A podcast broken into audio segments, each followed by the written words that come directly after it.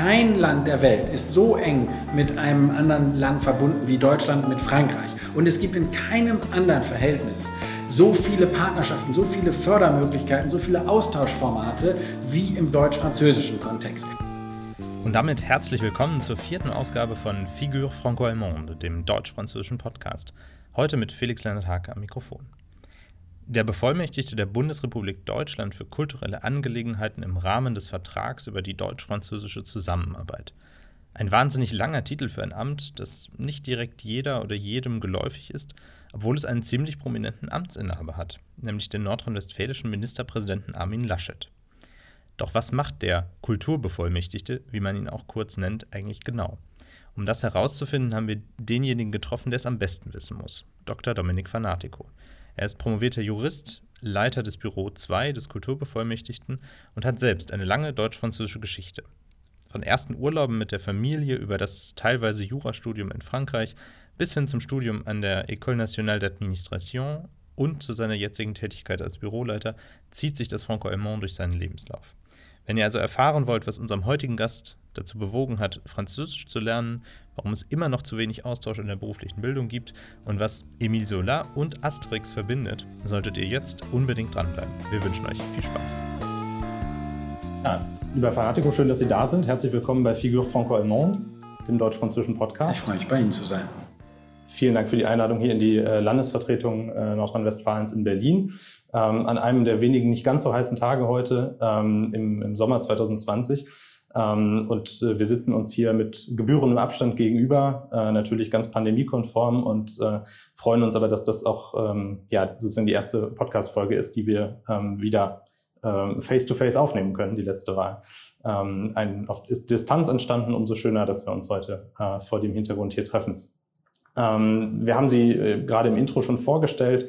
Äh, Sie sind äh, Leiter des Büro 2 äh, des Deutsch-Französischen Kulturbevollmächtigten, ähm, haben also beruflich ähm, eigentlich jeden Tag mit den deutsch-französischen Beziehungen zu tun, sind auch regelmäßig in Frankreich. Ähm, wenn Sie ein bisschen zurückblicken, können Sie sich noch an Ihren ersten Frankreich-Aufenthalt erinnern?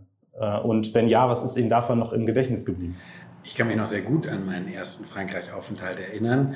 Äh, das ist allerdings schon sehr lange her. Ich weiß noch, dass ich als äh, kleines Kind, ohne ein Wort Französisch äh, zu können, mit meiner gesamten Familie zunächst nach Paris gefahren bin, noch im Auto von Bremen aus und dann ähm, völlig übermüdet in Paris eintraf, aber von der Größe der Stadt als Kind einer etwas überschaubareren Stadt war das sehr beeindruckend in einem Land zu landen, äh, was gar nicht so weit weg ist und dessen Sprache man äh, schlicht überhaupt nicht verstand.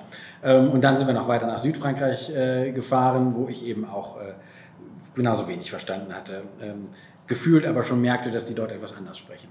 Ähm, daran kann ich mich aber noch gut erinnern und es war wunderbar, weil ich dort, glaube ich, auch Surfen gelernt hatte und äh, alles äh, fand ich unglaublich spannend, weil weil es eben eine ganz andere Kultur war. Und als Halbitaliener war ich eher in, aus, ins Ausland gereist und kannte da dann natürlich schon die Sprache des Landes, aber das war dann das erste Mal, dass ich woanders war und es war Frankreich. Und äh, plötzlich merkte ich, wie wichtig auch Sprache ist, um sich mit anderen Menschen zu unterhalten. Äh, das war mir dann erstes Mal überhaupt sehr bewusst geworden, wie, äh, wie spannend es ist, in einem Land zu sein, dessen Sprache man nicht spricht und wie schön es ist, wenn man es dann irgendwann kann. Und das war dann, genau, Sie haben es schon eigentlich gesagt, das war dann auch Ihre Motivation. Und der Französischunterricht, äh, Sie sind ja jetzt auch für Spracherwerb, der Kulturbevollmächtigte engagiert sich ja auch sehr für Spracherwerb. Ähm, wie war es persönlich für Sie, der Französischunterricht damals in der Schule? Ist ja für viele immer so ein, äh, ein heikles Thema. Entweder man liebt es oder man mag es weniger. Äh, großer Spaß oder eher Herausforderung? Also es wäre sogar um ein Haar ganz schief gegangen, denn äh, ich war auf einem humanistischen Gymnasium und hatte die Wahl, Altgriechisch oder Französisch zu lernen. Und noch am Abend vorher äh, war bei mir wirklich, weil mein bester Freund nun mal Altgriechisch lernte, ähm, äh, und da dachte ich, hui, äh, machst du das jetzt auch, um weiter mit deinem besten Kumpel da äh, die Schulbank zu drücken? Oder ähm, machst du das, wo, meine Eltern hatten schon in Frankreich gelebt und so weiter und meine Neigung, nachdem ich dann nun auch das sehr toll fand, als ich damals da im Urlaub war, eher Französisch. Und dann habe ich doch gesagt, du, also es tut mir echt leid, Christian, äh, das wird nichts mit mir und Altgriechisch, ich mache Französisch. Und habe das dann als eigentlich, also ja klar, ich meine, Gott, der Subjunktiv, wer mag den schon, aber im Übrigen fand ich das eigentlich toll, äh, endlich die Sprache von einem Land zu lernen, was ich ja wie gesagt schon besucht hatte, spannend fand und endlich dann auch diese Erfolge zu merken, als ich dann wieder dorthin fuhr, dass ich doch die ersten ähm, aktiven Sprecherfahrungen sammeln konnte. Äh, und deswegen hatte ich den Sprachunterricht sowie den Englischunterricht jetzt nicht mit heller Begeisterung, ich meine, es ist halt Schule, aber doch mit äh, äh, großem äh, Leidenschaft letzten Endes dann verfolgt. Also weil ich doch merkte, es bringt was. Mhm. Und das hat sie dann, war dann hinterher auch ähm, sozusagen die, die Leidenschaft so, dass sie, äh, dass es sie dann von Bremen auch zum Studium teilweise nach Frankreich gezogen hat. Da sind sie dem Deutsch-Französischen ja damals schon ähm, treu, schnell treu geworden, sagen wir es mal so. Und, oder? dann bin ich auch total verfallen dem Französischen, aber das äh, sage ich gleich noch. Ähm, also ja, in der Tat. Ich hatte dann direkt schon ähm, zum Studium äh, die ähm, fachspezifische Fremdsprachenausbildung für Juristen angefangen im, in der Fachsprache Französisch. So hatte ich das dann weiter. Ich hatte auch Leistungskurs letztlich in der Schule gehabt. Und äh, dann ähm, war ich ein Jahr ähm, zur Maîtrise en droit an der Universität Paris 10 und habe in Montmartre gewohnt. Und ich meine, das ganze pittoreske Ambiente, da war es dann um mich geschehen. Und seitdem hat mich Frankreich auch nicht mehr losgelassen. Und ich bin ähm, ja, da seitdem auch mehrere Male wieder, dann zum Studium an der ENA, zu Aufenthalten im Rahmen des Referendariats und so weiter, regelmäßig auch äh, zurückgekehrt nach Frankreich. Und jetzt das beruflich verbinden zu können, diese Leidenschaft ist natürlich das größte Glück meines Lebens. Und das, äh, Sie haben es ja gesagt, es ging dann nochmal für Sie an die ENA. Ähm, beruflich äh, ging es dann nach dem Studium auch sofort Deutsch-Französisch weiter oder wie äh, sind wie Also nach dem Studium schloss sich bei mir erst das Referendariat an, aber danach hatte ich in einer Wirtschaftskanzlei gearbeitet. Da war das äh, Französisch dann etwas im Hintergrund äh, und mehr private Leidenschaft. Beruflich kehrte es wirklich äh, erstmals zurück, als ich dann in der Staatskanzlei des Landes Nordrhein-Westfalen ähm, im Referat, äh, das sich mit bilateralen Beziehungen in der EU und im Schwerpunkt dort auch mit Frankreich beschäftigt, dann wieder sehr intensiv auseinandersetzen durfte.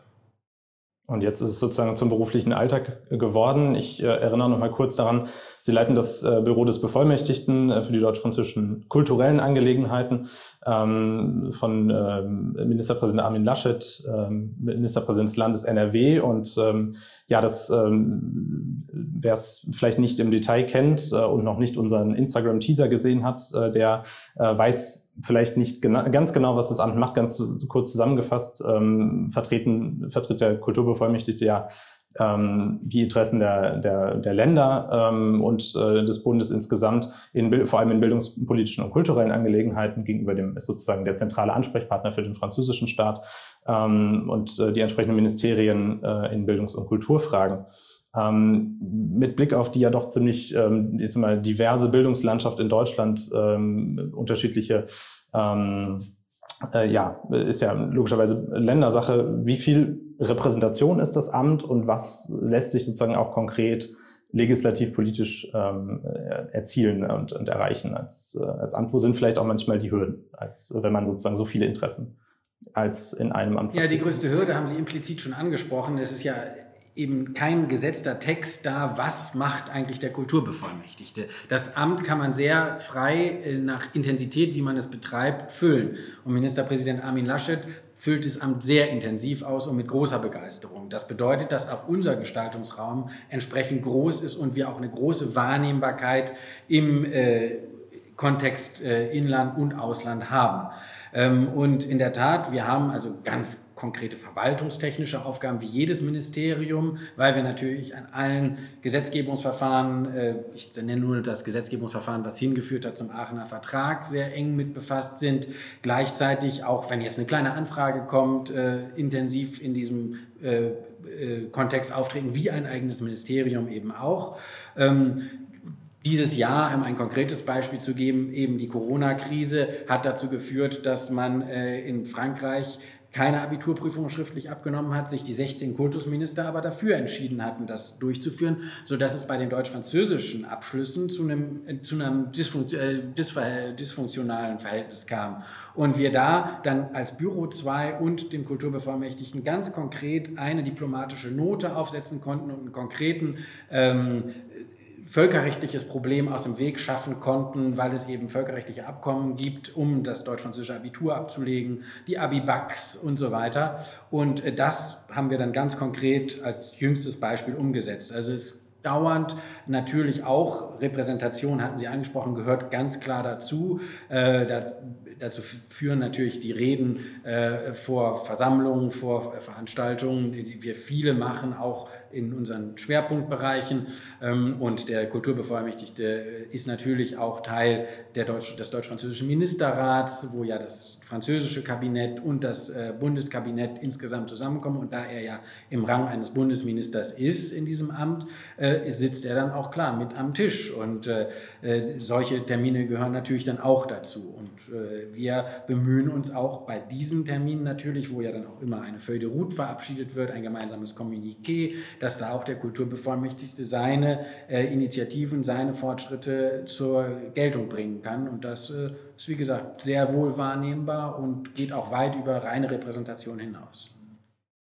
Was sind, wir haben ja die Corona-Krise und dieses ganz, ähm, ganz konkrete, pragmatische Problem angesprochen, ähm, wie Sie es gelöst haben. Ähm, was sind sonst so die Themenschwerpunkte, die das, äh, die das Büro und der Kulturbevollmächtigte ganz, äh, ganz konkret auch in den letzten Jahren vielleicht schon und aktuell noch bearbeiten? Weil Kultur- und Bildungspolitik ist natürlich auch noch relativ breit. Also Ganz, wir haben verschiedene Schwerpunkte. Ein ganz wichtiger ist zunächst der Austausch in der beruflichen Bildung. Es geht uns darum, dass wir ähm, sehr konkret Partnerschaften bilden zwischen CMQ, den französischen Campus des Métiers et des Qualifications, und deutschen Berufsschulen, was das Pendant auf deutscher Seite wäre, sodass es da zu einer echten Partnerschaft kommt. Da sind wir sogar über das Ziel, das der deutsch-französische Ministerrat 2017 postuliert hat, schon äh, fast hinaus. Dann äh, bemühen wir uns natürlich, das Lernen von Französisch zu fördern. Ich hatte schon gesagt, wenn man die Sprache kann, ist man äh, deutlich im Vorteil. Ähm, wir fördern die Zusammenarbeit im Bereich der künstlichen Intelligenz, werden dazu auch im November eine große internationale Konferenz ausrichten. Äh, und äh, wir fördern äh, gerade auch das Engagement für Jugendliche. Das ist uns, liegt uns auch sehr am Herzen. Dazu hatten wir hier zum Beispiel über 120 Jugendliche im letzten Jahr. Jetzt wollen wir weitermachen, aber Corona hindert uns, Präsenzformate zu machen. So gehen wir auch ins Digitale. Ähm, die Zusammenarbeit zwischen französischen Regionen und deutschen Bundesländern ist auch ein wichtiges Thema für uns. Und da sind wir auch sehr aktiv mit eingebunden. Und das Jahresthema, wenn ich das abschließend noch sagen darf, jedes Jahr machen wir ein Projekt, äh, und zwar im Jahresthema, das der französische Bildungsminister Jean-Michel Blanquer und sein Freund Ministerpräsident Armin Laschet ausrufen, weil dieses Jahr Deutschland und Frankreich vereint im Kampf gegen Antisemitismus und gegen Rassismus. Und in diesem Kontext haben wir zahlreiche Veranstaltungen gemacht, Ausstellungen gemacht, äh, Besuche in Paris, Eröffnung des Memorial de la Shoah, auch äh, im Beisein des äh, Staatspräsidenten Macron. Also es gibt da sehr viele Möglichkeiten, dieses Amt zu gestalten und auch das zeigt ganz konkret, weil wir da ja sehen, Hanau als Beispiel, schreckliches Beispiel dieses Jahres, ähm, wie wichtig es auch ist, in diesem Bereich aktiv zu werden und das in dem Bereich, den wir bespielen, gerade dem schulischen, berufsschulischen Feld und so weiter, da besonders nochmal auch wachzurufen. Sie haben gerade einen Punkt noch äh, angesprochen, auf den wir auch noch gekommen wären, nämlich die Kooperation zwischen ähm, den Regionen in Frankreich und den Bundesländern. Ähm, der Ministerpräsident ist ja ähm, Ministerpräsident eines äh, Landes, das keine direkte Grenze mit Frankreich hat, ähm, aber eine Partnerschaft mit, mit einer regionalen Partnerschaft mit den, den Eau de France. Ähm, und es wird ja natürlich viel über, über die direkte grenzüberschreitende Kooperation äh, gesprochen. Wo würden Sie sagen, sind vielleicht die die Unterschiede sozusagen zwischen einer, bei einer Regionalkooperation zwischen nicht direkt benachbarten äh, Regionen und, und Bundesländern ähm, im Gegensatz zu einem klassischen, einer klassischen Kooperation wie der Region Grand Est und äh, Baden-Württemberg. Gibt es da vielleicht andere Herausforderungen, äh, vielleicht auch andere Themen, die verbinden? Ja, nun, ich komme jetzt nicht aus Baden-Württemberg, sondern aus Nordrhein-Westfalen. Deswegen kann ich weniger jetzt über Baden-Württemberg als Beispiel zu einem direkten Nachbarland mit Frankreich berichten. Aber äh, die nordrhein-westfälische Partnerschaft zu Eau de France ist sehr eng, sehr intensiv und reicht auch schon lange in die Vergangenheit betrifft natürlich insbesondere auch Felder, auf denen Länder Zuständigkeiten haben und eben, wo wir auch in den Regionen auf offene Ohren stoßen. Und wo das nicht geht, machen wir zum Beispiel mit den Akademien dann Kooperationen. Nordrhein-Westfalen hat also mit den Akademien, die ja für die Bildung in Frankreich verantwortlich sind, auch Partnerschaften mit eben Lille eben auch die Hauptstadt unserer Partnerregion, aber auch mit Versailles oder Aix-Marseille. Ähm, und äh, was die Regionalpartnerschaft angeht, da denke ich an kulturelle Austausche, an Jugendaustausche, an Forschungszusammenarbeit. Also das geht sehr, sehr weit und geht übrigens, wenn ich das mir erlauben darf zu sagen, auch weit über meine Zuständigkeit hinaus. Denn äh, das Referat, in dem ich früher gearbeitet habe, in der Staatskanzlei, war für die bilateralen Beziehungen in der EU zuständig äh, von Nordrhein-Westfalen wir sind das Büro 2 mit einer Bundeszuständigkeit, deswegen ähm, müssten Sie da dann sich an meine Kolleginnen und Kollegen auch in der Staatskanzlei nochmal für vertiefte Informationen wenden gibt uns dann Anlass, mal nach Düsseldorf zu reisen. Ähm, ansonsten, äh, äh, genau, haben Sie vielleicht auch ähm, persönlich jetzt, ob es sei es Bundes- oder Landesebene, ein, ein deutsch-französisches Herzensthema, ein Herzensprojekt, ein, vielleicht auch ein Thema, was Sie umtreibt, wo Sie sagen, da, da entweder müsste noch viel gemacht werden, ist schon viel gemacht, etwas, was Sie, wo Sie sagen, das, äh, das begeistert Sie schon seit, seit langem oder vielleicht auch schon außerhalb Ihres, Ihres jetzigen, Ihrer jetzigen Tätigkeit? Ja, also Sprache ist natürlich das äh, dominierende Thema für uns. Und da würde ich schon sagen, dass wir Schülerinnen und Schüler wieder begeistern müssen für das Lernen der französischen Sprache in Deutschland und auch äh, für das Lernen der deutschen Sprache in Frankreich, weil ohne diese gemeinsame Verständigung ist, alles, ne, ist eben alles nichts. Also weil sobald man miteinander sich unterhalten kann, sind viele Barrieren einfach weg. Und äh, da finde ich, ist eine große, große Herausforderung. Ähm, dass wir da eben wieder das äh, Motivierende am Erlernen der französischen Sprache in Deutschland noch mehr in den Vordergrund rücken. Dafür tun wir viel. Ähm, ich erinnere an eine Sprachkonferenz, die wir im nächsten Jahr hier durchführen werden. Es wird ein neues deutsch-französisches Gymnasium in Hamburg gegründet, jetzt diesen Monat im Übrigen, also am 21. September 2020. Ähm, es gibt äh, eine Tour durch die Kultusministerien von meinen Mitarbeiterinnen und Mitarbeitern und mir, wo wir eben wirklich nochmal Strategien besprechen wollen, um Wege zu finden, die Lernerzahlen zu erhöhen. Also das ist wirklich eines der zentralen Themen, die mich bewegen. Und eben das geht, greift dann in die beruflichen Austausch hinein. Wir haben sehr, sehr viel äh, Austauschmöglichkeiten auf der universitären Ebene. Bei den beruflichen Ausbildungen ist aus meiner Sicht noch viel Luft nach oben. Und dass wir da so viel vorankommen und so viel schon äh, erreichen konnten in den paar, in der noch nicht mal der Halbzeit des Mandats, ist wirklich äh, sehr befriedigend zu sehen und sehr große Freude. Ähm, und äh, da würde ich mich freuen, wenn wir da noch, noch weiterkommen. Sie sagen, Sie sind im, viel im Austausch mit den, mit den Kultusministerien, auch ähm, Ihre Mitarbeiter fahren sozusagen vor Ort und schauen sich oder versuchen da Lösungen zu finden. Was, was sind so die Herausforderungen beim oder wie lässt sich diese Motivation schaffen? Wo gibt es vielleicht auch ähm, politische, administrative Hürden? Was ist so, wo sehen Sie da noch die äh, Möglichkeiten? Wo, wo, wo, lässt sich noch Ja, genau. Also ich, wir, glaube ich, sollten nicht anfangen, äh, den Kampf gegen das Englische aufzunehmen. Das ist einfach, aber ich glaube, Exzellenz fängt erst bei der zweiten Sprache und allein das äh, aufs Französische zu lenken, da den Blick, ist zum Beispiel eines unserer wesentlichen Faktoren. Dann sind die Problemlagen in den Bundesländern jeweils ganz unterschiedlich. Ich möchte keine äh, einzelnen Beispiele nennen, aber einfach Grenzländer sind eben häufig äh, mit ganz anderen Fragestellungen konfrontiert als äh, Länder im Osten Deutschlands, äh, wo es ähm, eben ja für Französisch dann nochmal eine ganz andere äh, Interessenlage gibt, warum man das dort lernen sollte. Und ähm, ich finde, das dann zu erklären, was es für Fördermöglichkeiten gibt. Kein Land der Welt ist so eng mit einem anderen Land verbunden wie Deutschland mit Frankreich. Und es gibt in keinem anderen Verhältnis so viele Partnerschaften, so viele Fördermöglichkeiten, so viele Austauschformate wie im deutsch-französischen Kontext. Allein das vorzustellen, was es an Förderlandschaft, an Ausbildungs- und Austauschformaten gibt, ist eine unserer zentralen Missionen bei dieser Tour d'Allemagne äh, durch die Kultusministerien, dass man den Leuten überhaupt mal sagt, was gibt es eigentlich und was kann man dann auch an die Multiplikatoren, also die Lehrerinnen und Lehrer weitergeben, ähm, damit eben wirklich der Mehrwert für den Einzelnen, auch den Schüler, der sich vielleicht in der Abwägung befindet, na, mache ich jetzt Spanisch, was man halt auch in Südamerika finden kann, nicht nur in Spanien, in Europa, oder lerne ich Französisch, was aber eben auch in vielen Ländern, was gar nicht so bekannt ist. Wir, wir, das, die, die, Welt der Frankophonie geht ja weit über Frankreich hinaus. Also äh, den echten Mehrwert äh, von auch zwei Wirtschaftsnationen, eben Deutschland und Frankreich sind ja die größten Wirtschaftsnationen Europas, äh, dass man da auch berufliche Perspektive mit verbindet, all das nochmal ins Erinnerung zu rufen, ist zum Beispiel eine unserer Missionen bei dieser Tour d'Allemagne, wie ich sie immer unter meinen Kolleginnen und Kollegen nenne passt ja jetzt auch äh, kurz äh, bevor die Tour de France wieder losgeht, äh, gibt sozusagen auch das äh, Pendant, wo sie dieses Jahr nicht in Düsseldorf startet, glaube ich, äh, soweit ich das weiß. Ähm, haben wir da auch ein deutsch-französisches Element. Ähm, Thema berufliche Bildung, Sie haben es gerade schon angesprochen, ähm, ist ja sozusagen dann auch ein bisschen der Folgepunkt, wenn man sagt, man hat vielleicht auch die jungen Leute schon dazu gewonnen, Französisch zu sprechen. Äh, dann geht ein Teil ähm, davon geht ähm, zum Studium, wo es relativ einfach ist, einen Auslandsaufenthalt zu machen. Ähm, aber dann hat man im beruflichen Bereich, ich glaube, ungefähr 5,5 bis 6 Prozent der ähm, Auszubildenden, die überhaupt einen Auslandsaufenthalt machen und davon ein geringer Prozentsatz in Frankreich. Sie haben es schon angesprochen, die Kooperation zwischen, ähm, zwischen Berufsschulen äh, den Campus de Métier. Ähm, anderer Punkt sind ja beispielsweise, wenn ich richtig informiert bin, auch äh, Anerkennung von Berufsabschlüssen etc.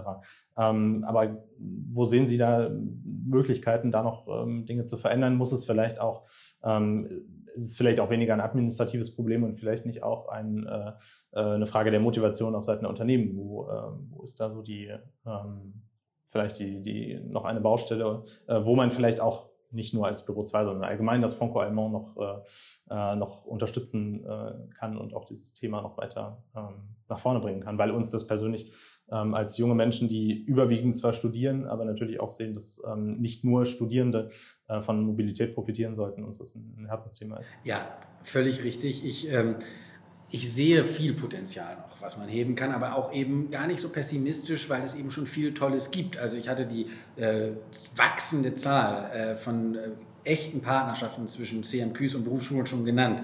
Ähm, Zusatzqualifikationen mit Frankreich-Bezug werden geschaffen.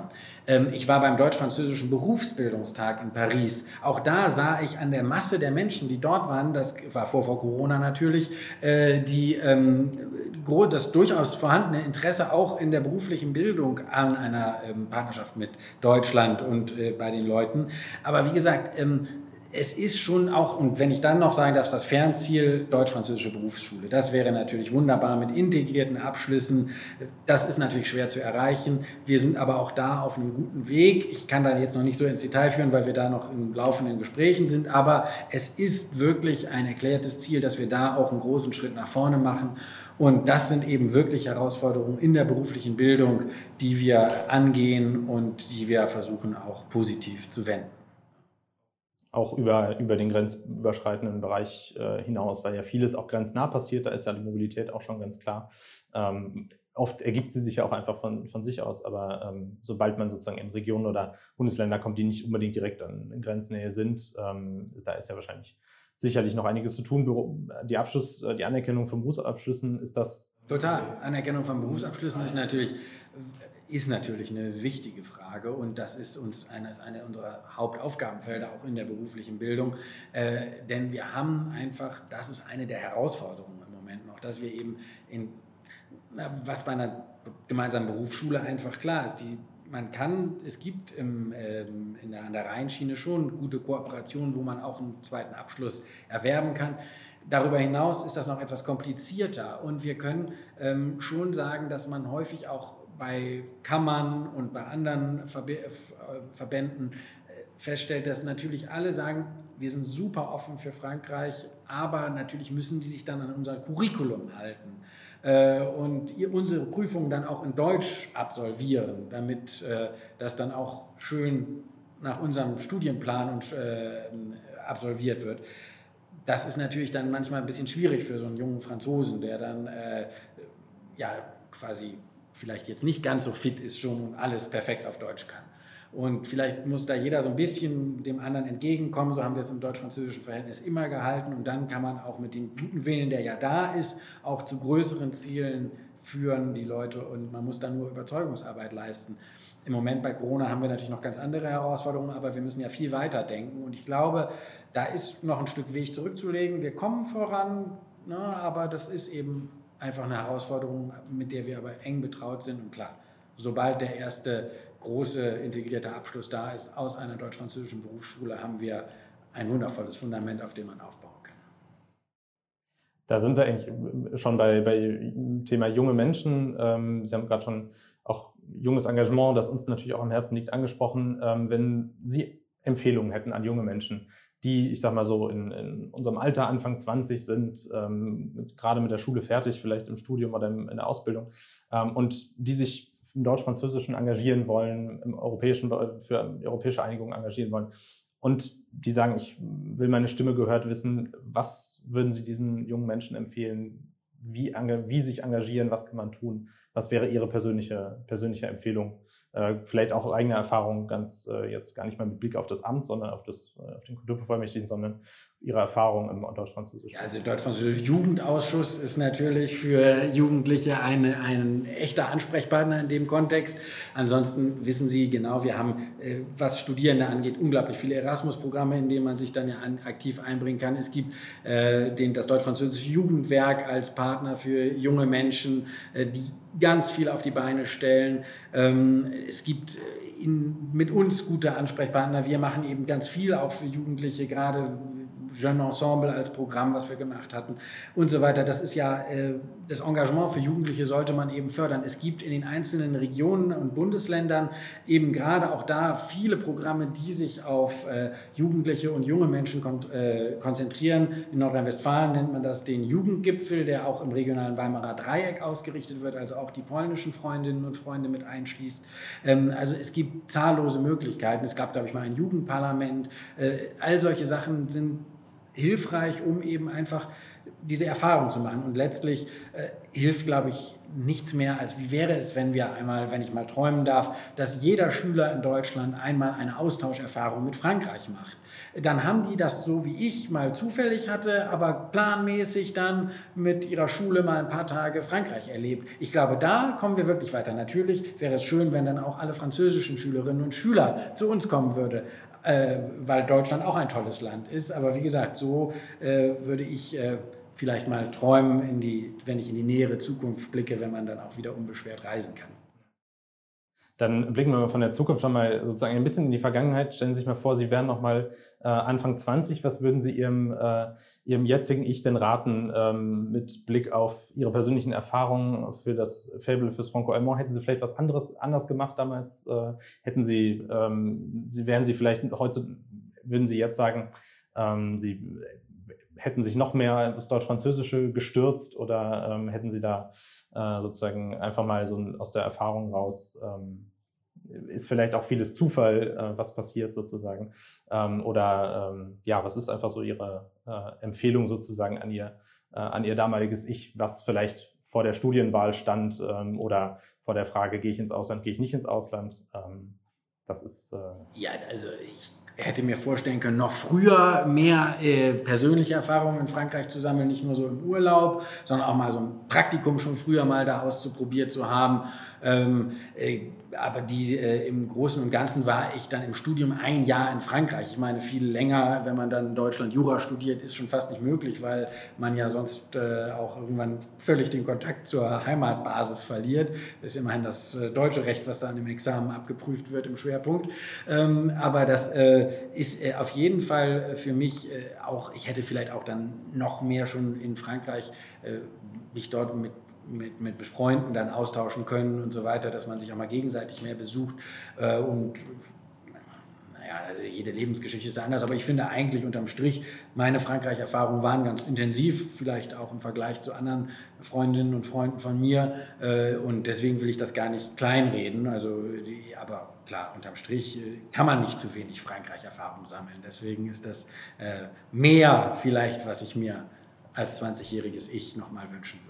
Wir haben so eine kleine Tradition etabliert, äh, dass unsere Gesprächspartnerinnen und Gesprächspartner uns am Ende nochmal ähm, einen ähm, Literaturtipp, einen Buchtipp mit auf, die, äh, auf den Weg geben. Ähm, entweder der Sie vielleicht in, in Ihrer deutsch-französischen Geschichte oder auch persönlich, beruflich, wie auch immer begleitet hat, wo Sie sagen würde, das ist ein Geheimtipp, den sollte man vielleicht mal gelesen haben.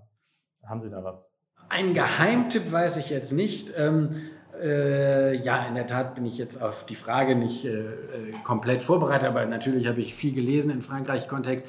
Ähm, der Podcast richtet sich eher an jüngere Menschen. Nicht? Ähm, ja, dann möchte ich nicht, äh, würde ich vielleicht sagen, da ist Asterix natürlich ein wunderbares äh, äh, Büchlein äh, und in, in, in, einer viel, vielen, in einer großen Auflage und mit mehreren Erscheinungsheften äh, zu lesen. Im Original natürlich, auf Französisch selbstverständlich. Ähm, die Hefte stecken ja auch wirklich voller kultureller und politischer Anspielung. Wenn ich an Caius Sogrenus denke, der ja, glaube ich, dann auch der junge ähm, Jacques Chirac war und Absolvent der NEA, also der Nouvelle École d'Affranchi, ähm, die vielleicht nicht ganz weg ist von einer Schule, an der ich auch mal war, ähm, in Obelix et Compagnie von 1976. Aber ich habe auch einen seriösen Vorschlag für Sie. Also fasziniert in meiner Schulzeit im Übrigen schon, hat mich Emile Solar, also ein Naturalist. Äh, und wenn ich da an sein Buch Au Bonheur des Dames denke, das den Aufstieg äh, der großen Kaufhäuser von Paris, die ja auch ein wundervolles Kunstwerk sind, wenn man sich äh, Printemps oder Le Bon Marché oder sonst was anschaut, dann und den, den ähm, Niedergang des kleinen Handels, den er da sehr anschaulich beschreibt, auch an persönlichen Beispielen, finde ich, ist das ein tolles Buch, was man ruhig mal wieder zur Hand nehmen kann, äh, wenn man eher sonst bei Solar an Germinal denkt. Da würde ich doch mal den Blick auf Aubonheur des Dames als Beispiel lenken wollen. Also von Ebisola bis ins kleine, kleine gallische Dorf, das Widerstand leistet, äh, alles dabei. Lieber Fanatico, ganz herzlichen Dank, äh, dass Sie sich die Zeit genommen hatten für den, äh, haben für den äh, lockeren Austausch rund ums Thema, ähm, was macht eigentlich der deutsch-französische Kulturbevollmächtigte, was macht das Büro 2 ähm, und ähm, ja, was lässt sich im Bereich der, der deutsch-französischen Bildung und Berufsbildung noch, noch tun.